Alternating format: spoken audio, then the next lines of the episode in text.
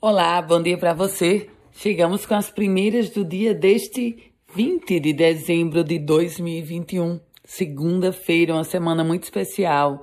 Essa vai ser a semana do Natal.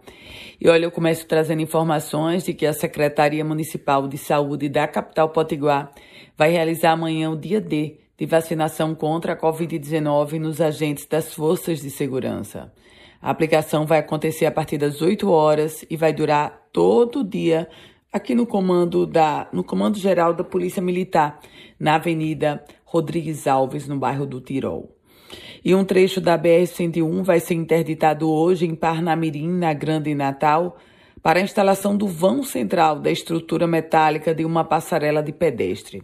Com a obra, as duas faixas principais da pista, nos sentidos Natal-Parnamirim e Parnamirim-Natal, serão fechadas completamente. Reservas hídricas acumulando 38% da sua capacidade. Dois açudes estão secos e nove abaixo dos 10% da capacidade. Esse é o resultado do mais novo relatório do Instituto de Gestão das Águas do Rio Grande do Norte, do IGARNE. Os reservatórios monitorados pelo Instituto, eles apontam dois dos açudes estão secos, o açude de Tangará e o açude de Santa Cruz. No total, as reservas estão acumulando uma média de 38%. A barragem de Açu, a barragem Armando Ribeiro Gonçalves, maior reservatório hoje do estado, ela aparece com 46%. Horário diferenciado para o funcionamento do comércio, e isso já começou.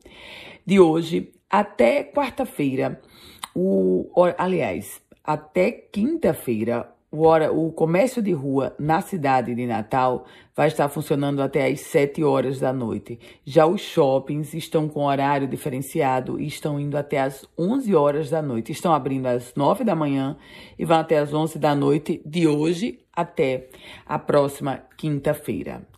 Falando sobre saúde, porque a Secretaria Estadual de Saúde confirmou a ocorrência do primeiro caso de co-infecção do vírus da Covid-19 e da influenza H3N2, o gripe, a gripe do estado do Potiguar. Esse caso é de uma paciente de governador de Serra Rosado, 28 anos de idade.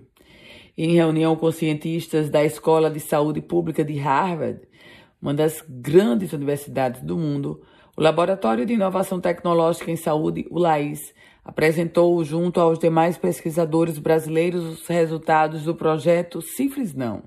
As análises foram apresentadas pelo diretor Ricardo Valentim e há a expectativa de uma parceria entre o LAIS e Harvard, prevendo boas práticas no enfrentamento à sífilis para 2022.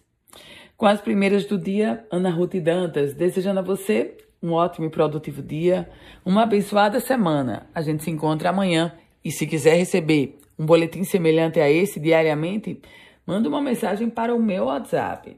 É o 98716 8787. A você, um ótimo dia.